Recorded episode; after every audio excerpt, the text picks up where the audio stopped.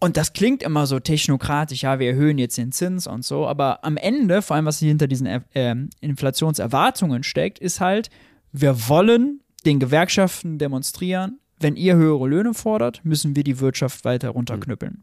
Und zwar mit höheren Zinsen. Und das ist eine ganz klare Drohung, äh, die steckt dahinter. Die muss man aus diesem Technokratensprech herauspulen. Mhm.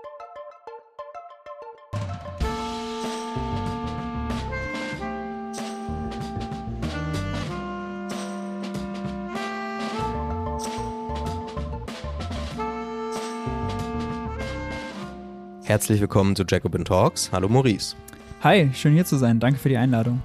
Wir sprechen heute mit Maurice Höfgen. Er ist Ökonom und YouTuber. Viele werden ihn kennen. Er war ja schon auch mal hier auf dem Kanal, ist äh, Jacobin Autor und ja, ein treuer Freund des Magazins.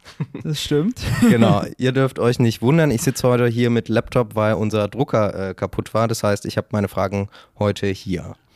Ja, wir sprechen heute über dein Buch teuer. Darin geht es um Inflation, um das Versagen der Politik. Ähm, wir werden das Thema heute in all seinen Facetten beleuchten und ich will am Anfang erstmal vielleicht eine ganz naive Frage stellen. Preise äh, unterliegen ja immer Schwankungen, also verändern sich. Wann, ab wann spricht man denn eigentlich von Inflation? Also was muss passieren, dass da wirklich so ein Preisschub gegeben ist, dass es eine Inflation ist. Ja, äh, tatsächlich ist das der fast eine der ersten Aufhänger in meinem Buch, weil ich finde, dass wir den Begriff Inflation zu häufig äh, benutzen, fast schon inflationär, kann man sagen. Ähm, also, erstmal ist das Erste, dass Preise schwanken, ist völlig normal. Ähm, die schwanken zum Beispiel mit der Konjunktur. Wenn die Wirtschaft brummt und die Auftragsbücher der Firmen voll sind, dann tendieren die dazu, die Preise zu erhöhen, weil die merken, wir kriegen das gar nicht mehr abgearbeitet und können unseren Gewinn dadurch steigern. Andersrum, wenn die Wirtschaft schlecht läuft, gilt das Gegenteil. Ja, da fangen Unternehmen an, ihre Preise zu senken, um doch noch irgendwie die Auftragsbücher zu füllen, um den äh, anderen Marktteilnehmern Marktanteile abzugraben. Das heißt, wenn es brummt, haben wir eher Preisdruck nach oben, wenn die Wirtschaft schlecht läuft, eher nach unten. Das ist völlig normal. Das ist ein bisschen was, was man auch nach der Pandemie gesehen hat. Alles war runtergefahren, Preise waren runtergekommen. Wir hatten sogar negative Inflationsraten im Sommer 2020 was auch mit Mehrwertsteuer zu tun hatte, aber äh, lassen wir für den Moment weg. Das ist also ein völlig normales Phänomen. Und das äh, Zweite, äh, was vielleicht hier wichtig ist zu sagen, dass, also das Böse, das Schreckliche, was Ökonomen mit der Inflation in Verbindung bringen, warum sie die auch nicht wollen, ist eigentlich, dass ein sich selbst verstärkender Effekt äh, eintritt. Typischerweise verbunden damit, die Wirtschaft brummt, die Gewerkschaften sind mächtig und dann gibt es diese Lohnpreisspirale ganz schreckliches Wort. Äh, Kannst du es kurz erklären? Ja, alle Arbeit, genau, es ist also erstmal äh, Fachchinesisch, genau. also damit ist gemeint, dass äh, wenn die Wirtschaft gut läuft und die Gewerkschaften mächtig sind, können sie höhere Löhne durchsetzen. Löhne sind wiederum Kosten für die Unternehmen. Wenn die dann ihre Gewinne nicht verlieren wollen, müssen sie wiederum die Preise erhöhen. In dem Moment, wo die Preise wieder angepasst werden, ist der Lohn aber wieder weniger wert. Und dann deswegen, diese Lohnpreisspirale meint also quasi ein Hochschaukeln zwischen Löhnen und Preisen und einen sich selbst verstärkenden Effekt. Also beides bedingt sich gegenseitig. Und äh, das ist eben schwierig zu stoppen, weil es ein harter Interessenskonflikt ist. Ein, Ver ein Verteilungskonflikt, äh, da ganz klassisch zwischen Arbeitnehmer und Arbeitgeber. Mhm. Und den fürchten Ökonomen eigentlich. Und das ist auch das, was historisch sozusagen mit der Inflation auch verbunden wird, also was man empirisch sehen konnte, oder? Genau, also wenn man Inflationsraten verstehen will, wenn man sich das anguckt, wie die letzten 70 Jahre, kann man auch über verschiedene Länder, dann äh, ist eben die Entwicklung der Lohnstückkosten, mhm sagen wir mal vereinfacht der Löhne, äh, eben wenn man äh, Löhne und Inflationsraten übereinander legt, dann kann man das eigentlich sehr gut sehen, dass das sehr gut zusammenhängt. Es gibt aber noch so ein paar Sondereffekte, die die Inflationsrate hochpushen können. Und das ist das, was wir gerade erleben, dass zum Beispiel äh, erst durch die Pandemie gewisse Dinge dann knapp geworden sind, aber vor allem durch den Krieg, ganz prominent das Gas. Mhm. In der Pandemie war es eher das Öl, was da problematisch war. Äh, aber auch andere Rohstoffe, denn die Ukraine und Russland äh, die sind auch nicht nur Energiegiganten, sondern auch Rohstoffgiganten. Weizen, Hafer, Mais, Raps, all das ist auch durch die Decke gegangen.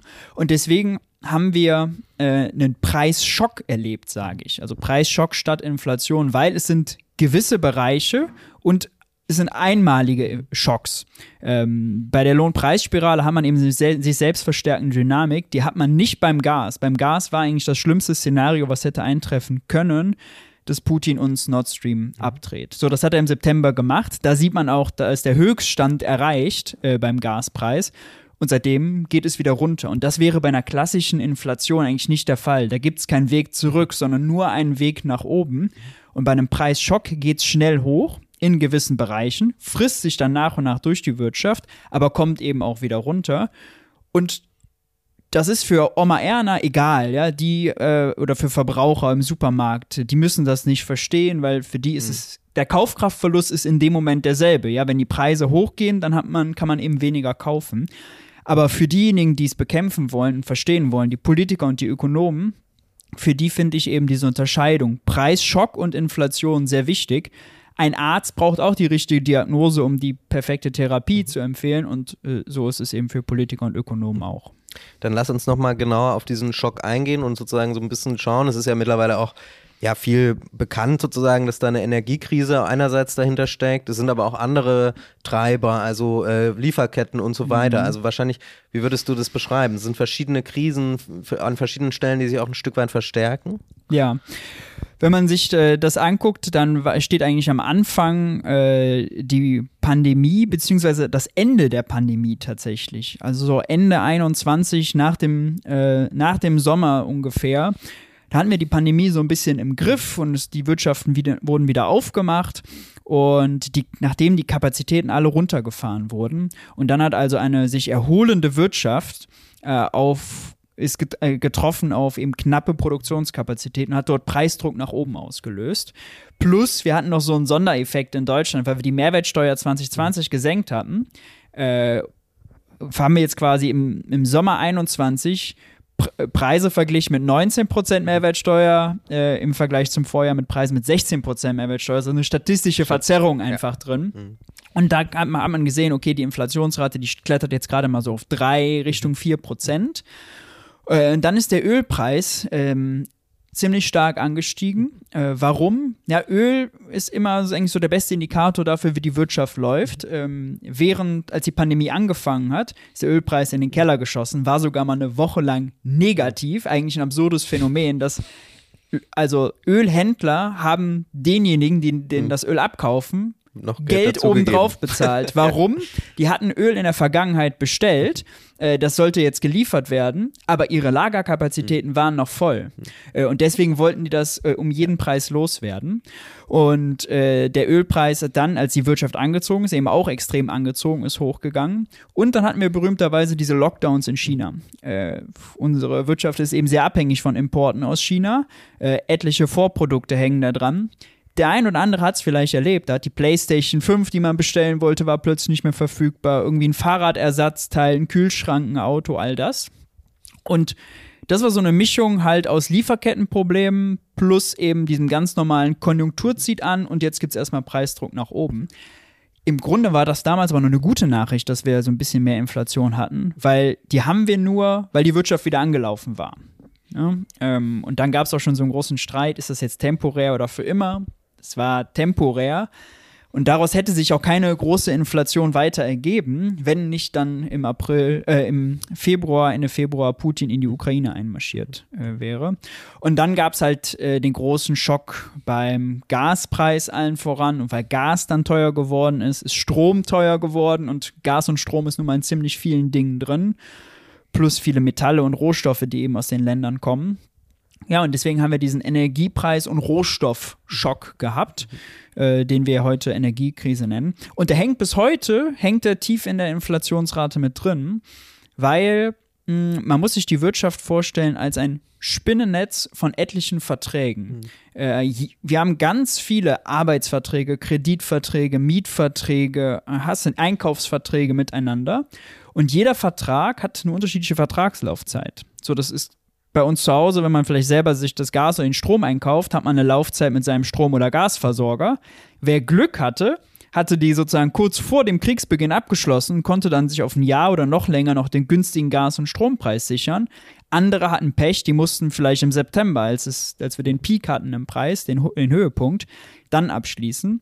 Und deswegen trifft die Inflation, trifft der Preisschock äh, die Wirtschaftsteilnehmer gan zu ganz unterschiedlichen Zeitpunkten ähm, und frisst sich eben nach und nach durch die Wirtschaft. Man kann allerdings ganz klar sehen, Erst sind die Importpreise angestiegen, das heißt, der kommt vor allem aus dem Ausland, weil wir Energie importieren und Rohstoffe.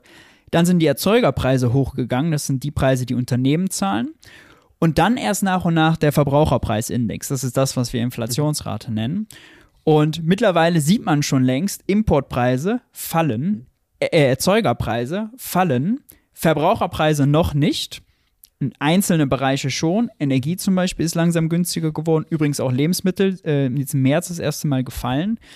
Und es zeigt aber, dieser Preisschock ist gekommen. Aber gerade, wir haben ihn erlebt, aber gerade schleicht er sich so ein bisschen raus. Mhm.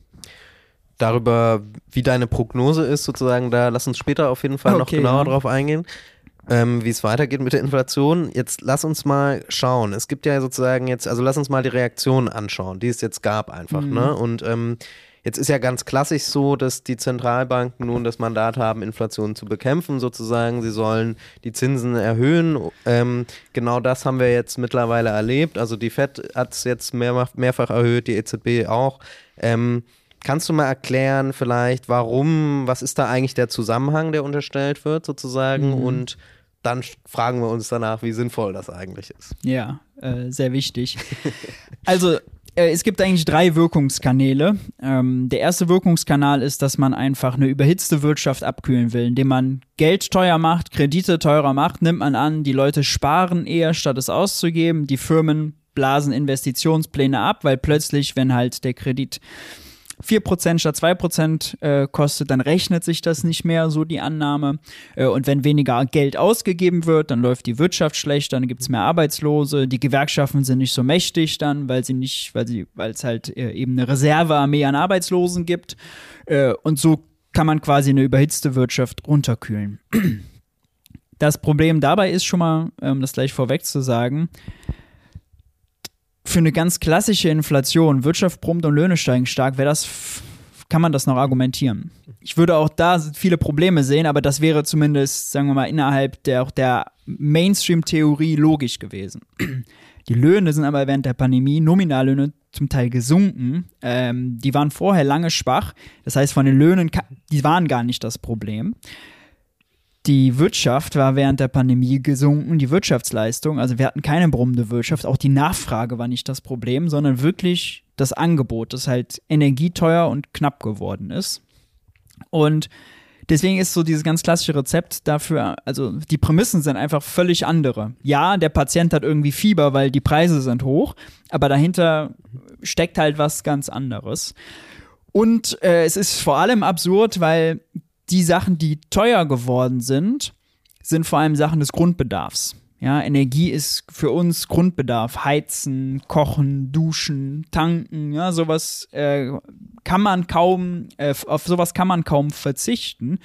Das heißt, auch diese Idee, ah, wenn wir jetzt den Leuten Einkommen wegnehmen und die Wirtschaft abkühlen, dann fragen sie diese knappen Güter weniger nach auch die ist äh, ziemlich falsch, ja, weil äh, wenn das jetzt irgendwie Luxus, bisschen Luxusgegenstände gewesen wären, auf die man halt verzichten kann, keine Ahnung, wenn es jetzt nur die Urlaubsreise gewesen wäre und wir hätten statt, äh, stattdessen alle in Deutschland Urlaub machen können, okay, aber die Leute müssen halt nun mal Auto fahren, müssen irgendwie Bus fahren, müssen ihre Bude warm heizen müssen essen, also mhm. darauf kann man halt nicht verzichten. Deswegen ja. ist dieser erste Wirkungskanal, würde ich sagen. Ja. Oder es ist eben ein bisschen zynisch, ne, sozusagen, also wenn man die oder Leute eben dazu treibt, darauf zu verzichten, ja. Genau, oder es wird sehr schnell sehr zynisch. da haben auch nicht alle ein Problem mit, ja. aber ja, äh, genau. Der zweite Wirkungskanal, mh, mm, der ist ein bisschen akademisch. Ich fasse den mal so zusammen. Ähm, das ist die Theorie der Inflationserwartungen. Da geht man davon aus, ähm, die Inflation hängt davon ab, was die Leute erwarten, wie die Preise sein werden. Und wenn die alle erwarten, dass die Preise in Zukunft weiter steigen, dann werden äh, Firmen damit reagieren, indem sie heute besonders viel Geld ausgeben und wir Privaten auch heute unsere Anschaffungen machen, während die Preise noch günstiger sind statt es äh, in Zukunft zu teuren Preisen. So, das geht davon aus, wir sind alle rationale Konsumenten. Ja. Das Problem ist, äh, also die Theorie ist ja nett, ähm, kann man ja auch alles schön modellieren, nur die Realität ist eine andere. Also die Leute haben gespart, ähm, die Unternehmen investieren nicht, wenn es unsicher ist, mhm. wenn es teurer wird, sondern halten dann auch äh, ihre Gelder zurück. Das ist übrigens genau das, was wir gesehen haben. Investitionen sind zurückgegangen, die Liqu äh, Barbestände der Unternehmen, also wirklich Geld auf dem Konto, ist extrem gestiegen, weil die es halt nicht ausgegeben haben. Und äh, der private Konsum ist äh, extrem zurückgegangen. Die Konsumstimmung ist auf ein Rekordtief gefallen. Die äh, Gesellschaft für Konsumforschung macht immer so Umfragen und den Wert, den die gemessen haben, den haben die vorher noch nie gemessen. Also es war wirklich, also das Gegenteil davon war wahr. Und der zweite Teil der Theorie ist, na gut, selbst wenn die Leute nicht so reagieren, die Gewerkschaften. Wenn die Gewerkschaften hohe Preise erwarten, dann werden sie auch hohe Löhne durchsetzen. Ja, okay. Nur das Problem ist, leider, leider, leider sind deutsche Gewerkschaften extrem schwach. Äh, die deutschen Gewerkschaften haben in den letzten 15, 20 Jahren nicht mal geschafft, äh, den Produktivitätsfortschritt voll rein zu verhandeln, geschweige denn irgendwie die Zielinflationsrate. Wie sie jetzt also auch noch dann schaffen sollten, irgendwie so eine erwartete Inflation mit rein zu verhandeln, good luck. Ja, also das ist auch äh, unrealistisch gewesen.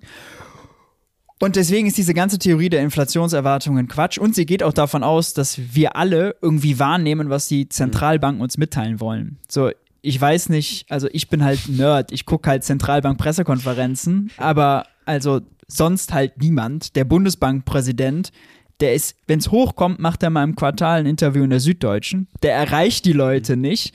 Wenn Christine Lagarde die Zinsen erhöht, dann ist das keine Botschaft an äh, uns alle, die irgendwie unsere Inflationserwartungen, das ist das Stichwort immer, verankert. Also die wollen quasi mit der Kommunikation dafür sorgen, dass wir äh, glauben, die Inflation wird schon nicht so schlimm. Vielleicht halt höchstens noch an die Manager, die irgendwie ein Unternehmen ja mitleiden oder so, aber aber selbst, selbst die, ja. selbst die ehrlicherweise nicht, weil die machen ihre Entscheidungen von ihren Auftragsbüchern abhängig ja. äh, und nicht davon, was irgendeine Christine Lagarde oder ein Joachim Nagel sagt. Das ist, völlig realitätsfremd. Äh, und äh, ja, das ist also der zweite Kanal. Der dritte Kanal, ganz kurz, ist der Wechselkurs. Also wenn man, wir kaufen viel äh, Öl zum Beispiel in US-Dollar ein und wenn die Zentralbank den Zins anhebt, dann ist die Theorie, dass mehr Leute eben äh, Geld, ihr Geld in den Euroraum bringen, um, um den, den Zins dort zu verdienen.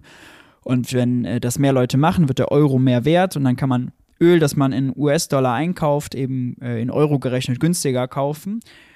Ja, das funktioniert kurz, kann man kurz machen, nur das Problem ist, wir sind nicht die einzige Zentralbank, die das macht, sondern die USA machen das auch. Die übrigens noch viel schneller und viel steiler und die sind die mächtigste Zentralbank der Welt. Es geht halt nur also das kann nicht jede Zentralbank machen, ne? weil das ist ein relatives Konzept. Äh, der, in der Euro stark ist, ist der US-Dollar schwach. Oder wenn der Euro stärker wird, wird der US-Dollar schwächer und andersrum. Das heißt, nicht jede Zentralbank der Welt kann sich quasi über Wechselkursmanipulation den Inflationsschmerz nehmen. Äh, auch das geht nicht. So, und das sind diese drei Kanäle. Und wenn man die alle mal durchgeht, kommt man eigentlich zum Ergebnis, puh, also mit dem wirklichen Problem, Energie ist knapp und teuer äh, und es gibt Panikkäufe, hat das äh, relativ wenig zu tun. Und die Zentralbank, mit ihr muss man Mitleid haben. Ähm, ich, also ich habe es so genau, geschrieben. Also ich wollte gerade fragen, weißt du, du, du kannst das ja jetzt sehr, sehr gut auch erklären, warum es nichts bringt, sozusagen, aber offensichtlich gibt es ja e-, erstens eine große Öffentlichkeit, ja, die das immer ja. wieder fordert, die immer wieder die Zentralbank gewissermaßen schon anschreit, sozusagen ja. öffentlich. Und ähm, es ist ja eben empirisch jetzt auch geschehen. Also die, sie machen jetzt langsam diese Zinserhöhung. Also wie erklärst du dir das? Was ist ah, Langsam ist gut. Also so schnell haben ja. sie die Zinsen noch nie genau, tatsächlich genau. erhöht. Also ich wäre froh, wenn sie es langsam machen würden. äh, und tatsächlich ist es auch interessant, dass sonst hängt über äh, der Zentralbank immer so dieses Damoklesschwert der Unabhängigkeit. Gott, kein Politiker sollte ihr was sagen, denn die ist doch ganz unabhängig. Lustigerweise ist Christian Lindner, unser Finanzminister, äh, der Christine Lagarde äh, bei einem G7-Gipfel öffentlich ermahnt hat, ja, sie genau. möchte doch bitte die Zinsen erhöhen. Natürlich in seinem Diplomatensprech, da hat er mhm. sich dann hingesetzt und hat gesagt, ja, also ich will es mal so sagen, die Zentralbank ist zwar sehr, sehr, sehr, sehr unabhängig, aber sie hat auch eine sehr, sehr, sehr, sehr große Verantwortung, was übersetzt heißt, Christine, guck, dass du die Zinsen genau. hochziehst, ja. Ähm, und besser, besser heute als morgen. So. Aus Sicht der Zentralbank kann man nur Mitleid haben, weil die hat nun mal die Aufgabe, die Inflation bei 2% zu halten. Und äh, die hat zwei Werkzeuge, den Zins und Anleihekäufe. Anleihekäufe wirken am Ende wieder Zins, die können wir mal ausklammern, ist ein bisschen zu kompliziert. Ähm, da müssen wir uns viel, viel mehr Zeit für nehmen. Aber äh, den Zins hoch äh, zu jagen, halt, äh, um die Wirtschaft abzukühlen.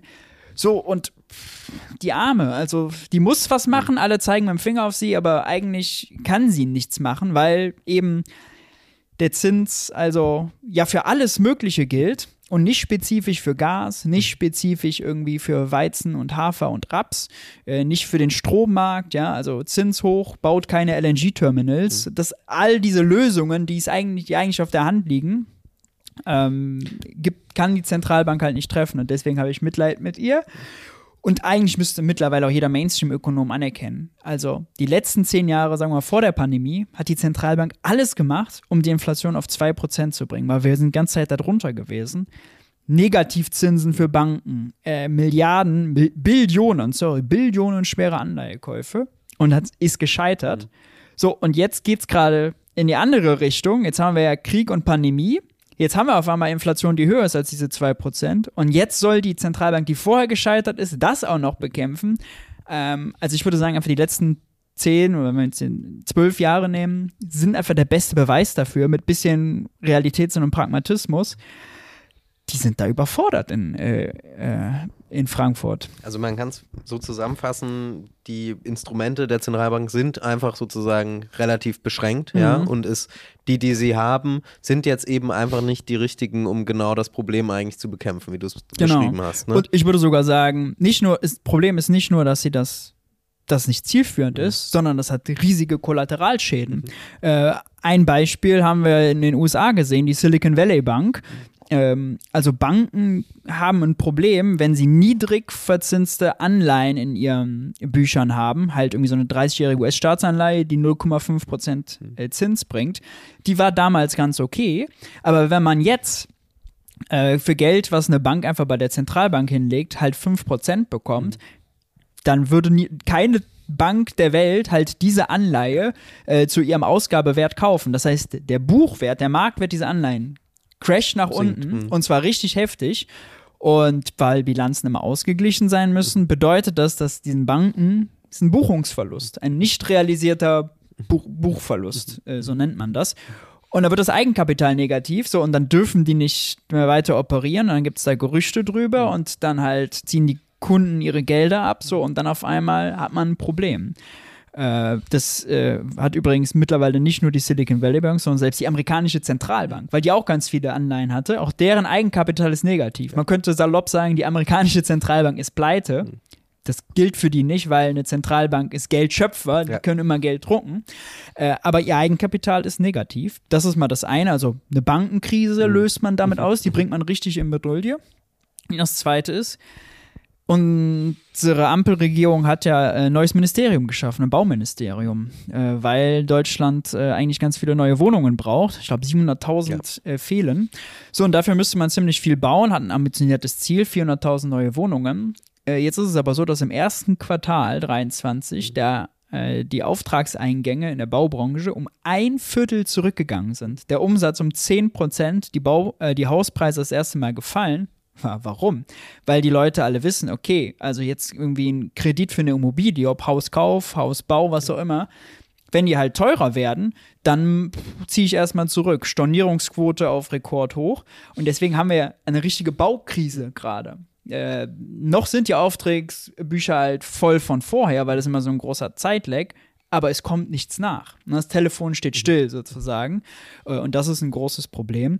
Und auch für diejenigen, die halt, äh, sagen wir mal, vor zehn Jahren einen Kredit aufgenommen haben, konnten sie, weiß nicht, 1,5, 2 Prozent finanzieren, die bald äh, eine Anschlussfinanzierung brauchen ja, die werden dann auf einmal 4 oder 5 Prozent zahlen müssen. Und je nachdem, wie viel Restwert man hat, macht das dann mal schnell 500, 800 Euro reine Zinskosten im Monat aus. Das muss man sich jetzt mal vorstellen. Man muss einfach mal 500 Euro im Monat von seinem hart erkämpften Nettolohn mehr abgeben, nur um die Zinsen zu bedienen. So, und da werden dann auch Kredite ausfallen. Auch das wird problematisch für Banken. Das sind diese ganzen Kollateralschäden, äh, die damit ausgelöst werden. Und ein Gedanke vielleicht noch, der ist ein bisschen abstrakt, aber ich finde den eigentlich gut wenn wir bei diesem Spinnennetz bleiben, also die Wirtschaft ist ein Spinnennetz von Verträgen, dann haben all diese Verträge Laufzeiten, das hatten wir jetzt schon, aber auch, sagen wir mal, eine Geschäftsgrundlage. eine Geschäftsgrundlage ist so ein bisschen das Preisniveau. Also wenn wir irgendwie einen Preis verhandeln oder einen Lohn, dann gucken wir, was kann man heute dafür kaufen.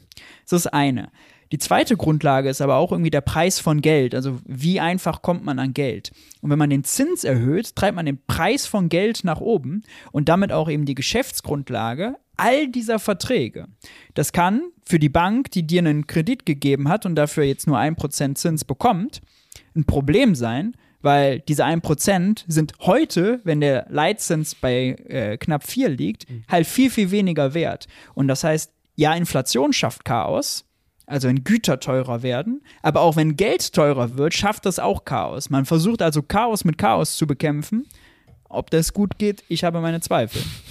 Und man könnte ja auch, wir haben es ja am Anfang schon besprochen, also wir haben eine Energiekrise, wir merken das auch, wir müssen eigentlich auch, wir hätten eigentlich schon vor Jahrzehnten die erneuerbaren Energien ausbauen oh, müssen, ja. etc. Ne, dann stünden wir heute ganz anders da. Und wie würdest du das bewerten? Eigentlich bräuchte man ja heute viel mehr Investitionen auch. Ja, und diese Art von Geldpolitik ist dem ja auch nicht ganz zuträglich, wenn ich es richtig verstanden habe. Genau, also äh, wir wollen, wir brauchen Investitionen, aber machen Geld und Kredite mhm. teurer. So, aber man braucht Kredite, um zu investieren. So, das ist halt ein Widerspruch. Und Firmen brauchen also eine stabile Wirtschaft, damit sie halt das Risiko eingehen. Firmen, Firmen investieren nur, wenn sie sicher sind, alles klar. Das lohnt sich und zwar über die nächsten 15 Jahre. Und das, äh, dass sie da so ein bisschen Sicherheit haben. Aber wir haben eine Krise nach der anderen, die Wirtschaft im ersten Quartal weiter stagniert. Kein Wunder, dass die Investitionen zurückgehen. Ja? Ähm, das ist also problematisch. Und wir bräuchten äh, auch vor allem staatliche Investitionen in die Energiewende. Auch die gehen zurück, weil unser Finanzminister sich arm rechnet, denn der muss jetzt auch mehr für Schulden zahlen, weil die Zinsen gestiegen sind. Also eigentlich macht man es, dieser ganzen Erneuerungsprozess und diesen Prozess, hey, wir ersetzen das teure Fossile durch was potenziell günstigeres Erneueres halt äh, schwerer, unnötig schwer. Ja? Und das ist ein Problem. Und dann kommt der Finanzminister und sagt, ja, aber wir müssen uns jetzt zurückhalten, die, äh, brauchen jetzt, müssen jetzt wieder uns an die Schuldenbremse ketten, denn die Schuldenbremse ist eine Inflationsbremse. Mhm.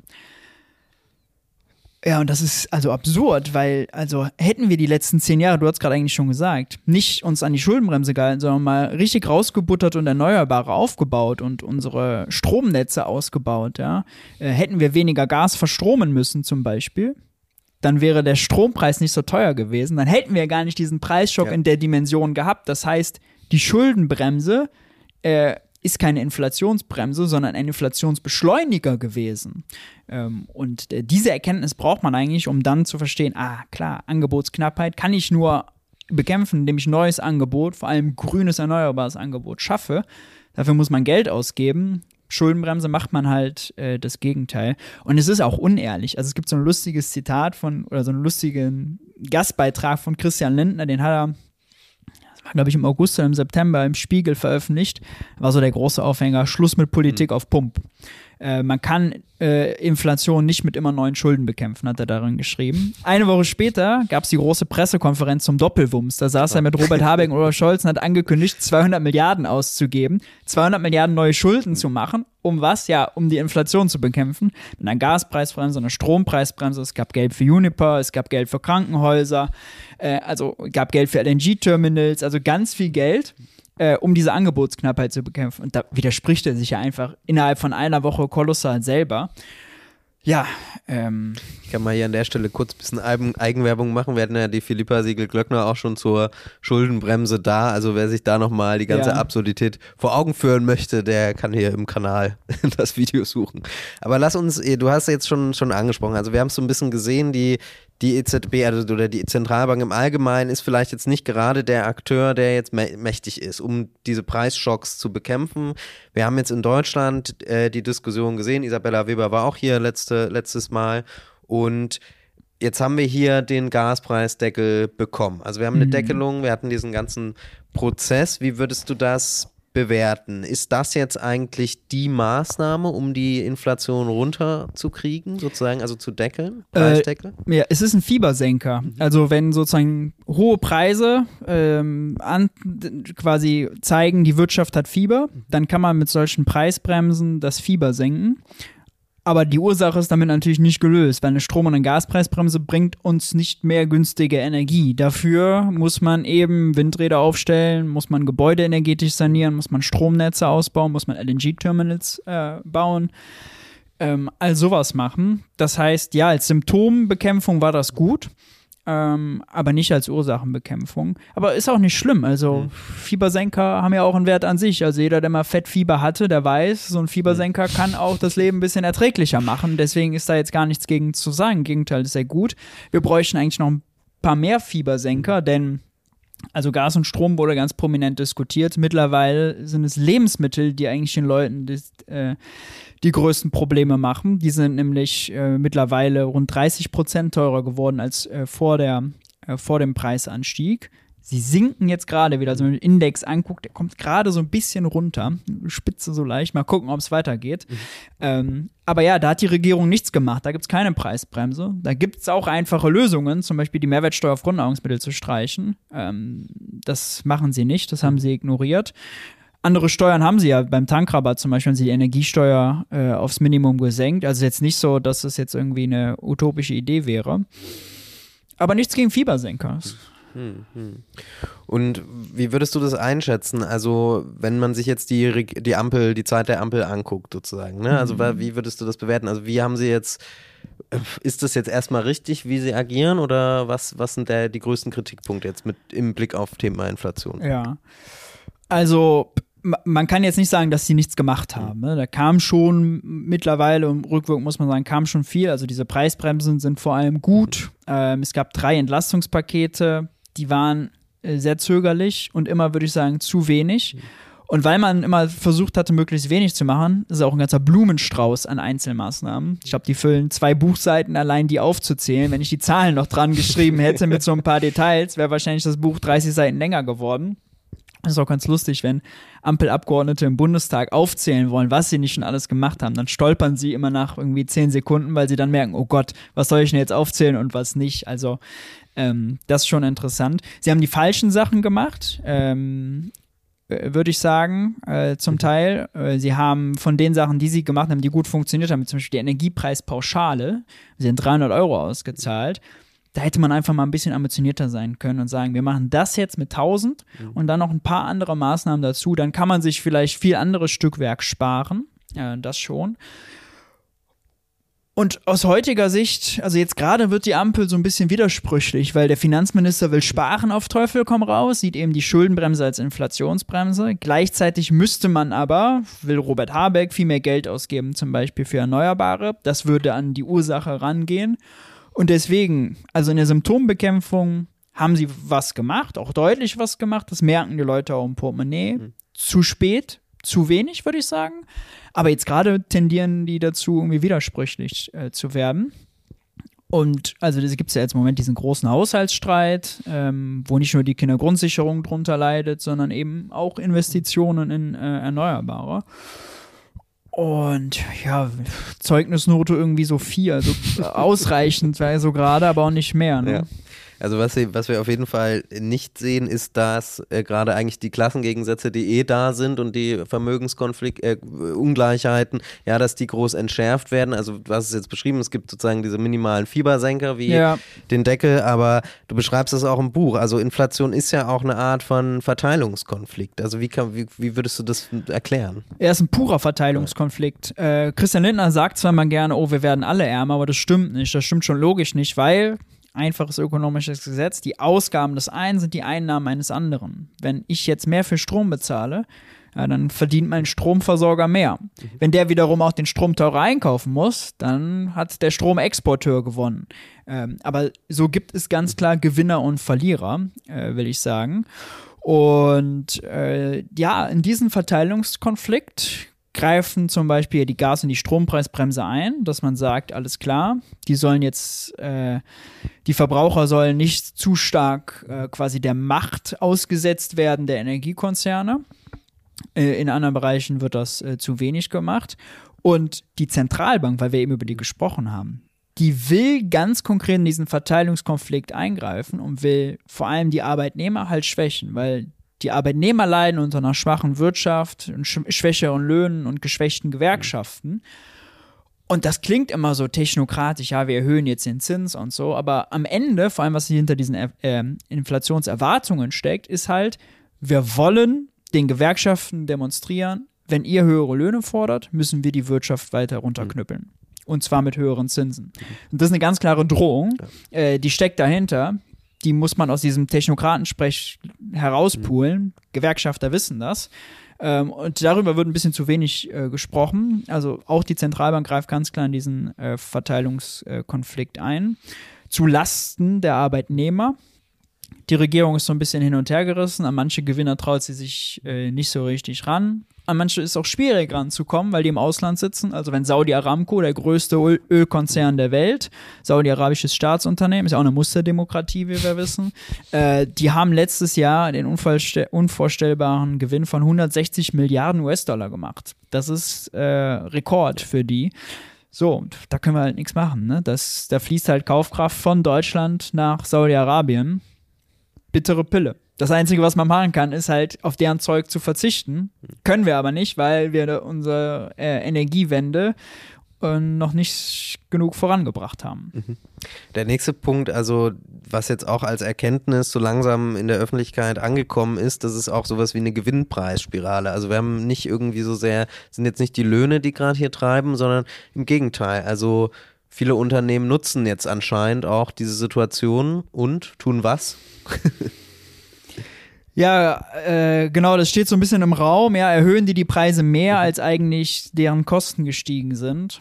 Mm, Isabella Weber war ja auch zu, jetzt können wir nochmal Werbung machen. Ich, ich übernehme diesmal äh, auch hier zu Gast, ja, und äh, spricht da ja auch ganz prominent drüber. Ich bin ehrlicherweise kein großer Fan von der Theorie, mhm.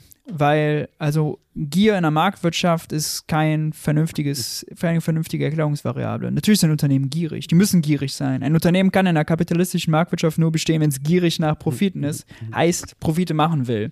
Und Man kann es ja auch so sagen, es ist eigentlich einfach deren Interesse sozusagen, Profit zu steigern. Na ne? klar, ja. also in dem Fall wäre Don't hate the player, hate the game. Also das System ist quasi äh, immanent darauf angelegt. Mhm. Ähm, und wenn Gier die Erklärungsvariable Variable sein soll, dann muss man ja fragen, warum waren sie nicht 2018 schon gierig? Mhm. Wenn sie mächtig sind und gierig, warum haben sie nicht da schon ihre Margen ausgeweitet?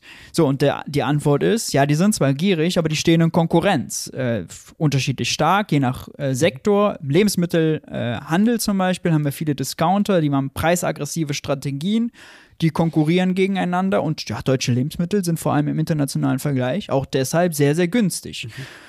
So, und ähm, natürlich gibt es Bereiche, äh, wo Firmen viel Marktmacht haben, ähm, aber so dieses Argument Gier jetzt zu nehmen, um irgendwie da, sagen wir mal, böse Margenausweitungen äh, zu identifizieren. Vielleicht wird man das feststellen. Es wird mhm. sicherlich in einigen Bereichen geben, aber das so als große Erklärung für die Inflation finde ich nicht überzeugend, sondern äh, wirklich dieser Kostenschock, der zu unterschiedlichen Zeitpunkten Unternehmen unterschiedlich trifft, weil halt diese Laufzeiten, diese Verträge unterschiedlich sind. Und äh, na klar, also steigen auch absolut die Gewinne, wenn man irgendwie 10% Kostenaufschlag hat und deswegen den, auf die Preise 10% aufschlägt, ja, dann in Euro und Cent mhm. bleibt da mehr bei hängen. Wir sehen uns im Einzelhandel, da sind die, äh, ist der Absatz, also die Menge ist um 10% zurückgegangen, aber der Umsatz gleich, mhm. weil eben die Preise teurer sind. Wir kaufen also weniger Güter, bringen aber den gleichen Eurobetrag quasi hin in den Supermarkt. Schlecht für uns, okay, wahrscheinlich für die Händler. Aber äh, kann man jetzt nachweisen, dass da die Margen ausgeweitet wurden? Und also zuletzt gab es eine große Untersuchung bei den Unternehmen, die eben börsennotiert sind. Die müssen halt ihre Bilanzen veröffentlichen.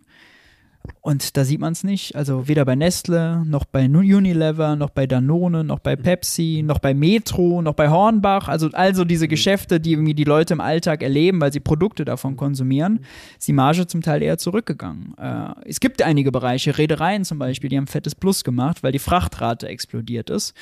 Ähm, und die Frage wäre auch, wie kann man sozusagen, selbst wenn man das feststellt, wie kann man das bekämpfen? Mhm. Vernünftigen Wettbewerb und Kartellamt. Mit einer Übergewinnsteuer. Wollte ich gerade sagen. Ja, also das wäre schwierig. Also grundsätzlich finde ich das äh, Instrument sehr gut. Es ist vor allem in den Bereichen gut, wo die Margen also explodiert sind. Also wenn Frachtraten explodieren, dann machen halt die Reedereien, also äh, ihre Margen vervielfachen sich, ja. Oder äh, RWE hat das Zehnfache des Gewinns mit der Braunkohle gemacht, weil es Strom verkauft hat, als hätte es mit Gas produziert. Da ist völlig klar. Aber selbst wenn irgendwie im Handel die Marge in ein, zwei Prozentpunkte ausgeweitet wird, du kannst das, die Übergewinnsteuer gar nicht so konzipieren, dass du so diesen Teil genau abschöpfst und sagst, okay, das ist jetzt Übergewinn und das nicht, äh, weil es da nicht so klar ist. Das heißt, selbst wenn es da Mitnahmen gibt, sind die eher Inflationsverstärker, aber keine Inflationsverursacher. Und äh, spannend wird jetzt zu sehen, spannend wird jetzt sein, ob die Preise auch wieder sinken. Mhm. Denn wenn das Argument ist Gier, warum soll die Gier jetzt aufhören? Ja, warum sollten die dann ihre Preise senken? Wenn Gier richtig ist, dürften die Preise nicht senken. Wir sehen das aber, dass die Preise sinken. Und zwar bei den Erzeugerpreisen auf sehr, sehr breiter Front. Äh, da sind die jetzt schon mhm. äh, ja, von ihrem Hochpunkt 15 Prozent runtergekommen. Ähm, die Erzeugerpreisrate, die wird äh, bald auch extrem negativ, wenn wir nämlich im August einen niedrigeren Wert mit einem hohen Wert vergleichen kommt da minus 10, minus 15 Prozent raus. Dann wird auch spannend sein äh, zu sehen, was die Zentralbank macht, weil die geben immer an, wir machen alles, unsere Entscheidungen sind ganz datengestützt und so. Aber wenn man das sieht, dann kann man eigentlich sagen, wir haben keine Inflation mehr. Inflation ist vorbei. Inflation misst ja auch nur die Veränderung, nicht das Niveau. Also Inflation, ja. also das Preisniveau und die Inflation ist was anderes. Die Zentralbank hat nicht das Mandat, ein gewisses Preisniveau herzustellen. Theoretisch dürfte die Zentralbank, wenn wir klassische Inflation hätten, müsste sie alles dagegen tun, dass die Inflationsrate negativ wird. Ist natürlich für uns als Verbraucher völlig Quatsch, weil wir sagen, ey, es wird, klar muss die negativ werden, damit es wieder günstiger wird. Mhm. Aber da ist halt auch wieder wichtig, Preisschock und Inflation zu unterscheiden. Aber das heißt also eine negative Inflationsrate, das wäre ja Deflation sozusagen. Ja, und äh, ja wäre also ne, der, der wäre vielleicht beim Begriff hm. wieder, wenn das eine nicht Inflation ist, wäre das okay. halt auch nicht ja. Deflation. Hm. Äh, weil das nicht mit diesem. Aber das wäre schon so auch deine These, das müsste eigentlich passieren, sozusagen. Genau, also bei den Erzeugerpreisen sieht man es halt sehr schnell. Mhm. Ähm, bei den äh, Verbraucherpreisen dauert es halt alles eine ganze Weile. Die werden auf jeden Fall deutlich runterkommen auch wieder es könnte auch sein, dass es negativ wird. Mm, das Ding ist, wir haben ja immer wieder neue Schocks, die reinkommen. Äh, zum Beispiel irgendwelche Dürren oder so, die dann wieder Lebensmittel teurer machen. Mhm. Äh, das stört so ein bisschen. Ähm, äh, um das ganz klar äh, festzustellen, das ist das eine. Und das zweite, ähm, das zweite ist, dass es leider nicht mehr so günstig wird, wie es früher war, weil zum Beispiel Gas aus Russland leider sehr, sehr günstiges Gas war und LNG-Gas immer teurer bleiben wird als dieses Gas. Also solange wir Gas brauchen, wird das Gas teurer. Gas ist in vielen drin und das ist also eine Komponente, die das Preisniveau für immer nach oben verändern wird. Nicht die Inflation, aber das Niveau wird höher sein. Und deswegen kann es auch sein, dass wir quasi, dass die nicht negativ wird, aber sie wird sinken. Und ähm, bei den Lebensmitteln, wie gesagt, ist es jetzt gerade schon so ein kleines Stück nach unten äh, gegangen. Und die Händler gehen jetzt ja zum Teil hin, wenn man sich die Heftchen anguckt, die dann irgendwie son mit der Sonntagszeitung kommen, da steht dann immer groß drin, welche Produkte jetzt irgendwie minus 20 Prozent, sondern die gerieren sich jetzt alle als Inflationssenker. Das ist jetzt deren Marketing-Tool das spricht ja eigentlich auch gegen die These, äh, dass irgendwie die Preise nicht senken würden und die, mhm. die Gier jetzt irgendwie für immer äh, dafür sorgen wird, dass die werden jetzt für immer ihre Margen so ausgeweitet haben. Was man, wie gesagt, noch nicht mal bei den öffentlichen Unternehmen nachvollziehen kann. Und die Edekas und Aldis dieser Republik, die sind ja privat, das heißt, da kommt man auch an die, kennt man die Margen mhm. nicht, ja, das kennen irgendwie nur die, äh, die Finanzämter und die mhm. dürfen es nicht sagen. Also es ist eine ziemliche Blackbox mhm. ähm, und ja. Ähm, Interessant auf jeden Fall. Ähm, werden wir wahrscheinlich nochmal diskutieren, auch ja. in, in, anderen Kontexten. genau. Ähm, genau, vielleicht zum Schluss, jetzt, genau, du hast es ja schon ein bisschen angedeutet, was ist denn deine, ja, deine Prognose? Wann wird die Inflation absinken? Und vielleicht auch nochmal anders gefragt aus Jacobin-Sicht so, ne? Wir geben ja auch immer Empfehlungen, was, was müsste die Politik denn eigentlich jetzt machen, um eine sozial gerechte Antwort zu finden auf die Inflation? Ja. Also, wann wird die Inflation sinken, ist äh, sehr schwierig zu sagen, weil erst sinken die Erzeugerpreise, dann später die Verbraucherpreise. Müsste jetzt Statistiker sein, um das äh, auszurechnen äh, und man müsste halt ein bisschen Annahmen treffen. Vielleicht nochmal ein wichtiger Punkt, mhm. dass die Inflationsrate ja nur einen Durchschnitt abbildet von einem durchschnittlichen Warenkorb wir alle haben ganz unterschiedliche Preisänderungen erlebt. Je nachdem, wann unsere Verträge angefangen, ausgelaufen, je nachdem, was wir konsumieren. Und bei 2% Inflationsrate ist das egal, weil dann hat der eine 3%, der eine 1%. aber bei bis zu 10%, die wir erlebt haben, hat halt der eine 20 und der andere 5. Und das ist ein krasser Unterschied. Äh, und deswegen ist auch sozusagen die Inflationsrate, die wir gerade haben, überhaupt nicht mehr repräsentativ. Äh, der Durchschnitt ist egal. Wir müssen gucken, dass sozusagen die Extreme, die, die wirklich 20 Prozent erleben, äh, weil sie ungünstigen Gasvertrag hatten, äh, weil sie äh, irgendwie viel pendeln mussten, ja, weil irgendwie deren Konsum halt so ist, die muss man schützen. Und ähm, ja, also man sollte vor allem hingehen und jetzt bei den Lebensmitteln was mhm. machen. Und da ist also mein erstes Plädoyer weg mit der äh, Mehrwertsteuer auf äh, Grundnahrungsmittel. Ähm, das ist seit äh, Anfang 22 laut EU-Recht erlaubt. Spanien und äh, Portugal haben es auch schon gemacht. Also das wäre zumindest was ganz Einfaches.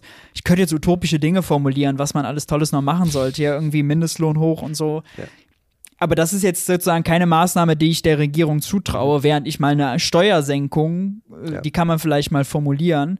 Ähm, und die ist an, an sich jetzt auch nicht unrealistisch. Äh, mhm. leider kostet das dann ungefähr 12 Milliarden und 12 Milliarden kostet auch gerade die Kindergrundsicherung. Ja. Nicht mal die geht durch. Also ich bin skeptisch, dass man da viel fordern kann.